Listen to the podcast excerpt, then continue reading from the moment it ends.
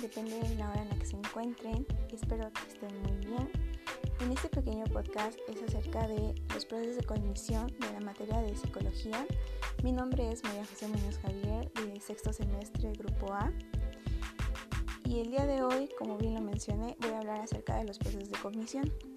Para esto vamos a hacer una pequeña definición acerca de lo que es cognición.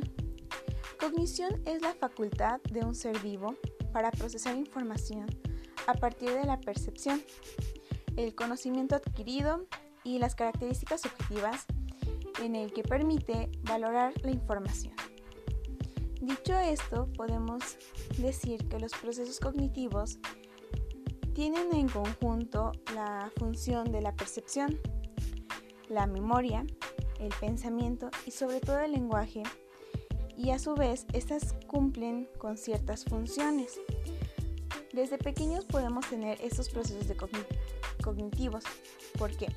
Porque desde pequeños vamos teniendo una percepción acerca de lo que tenemos que hacer, desde el simple hecho de caminar, hablar y hasta el escribir.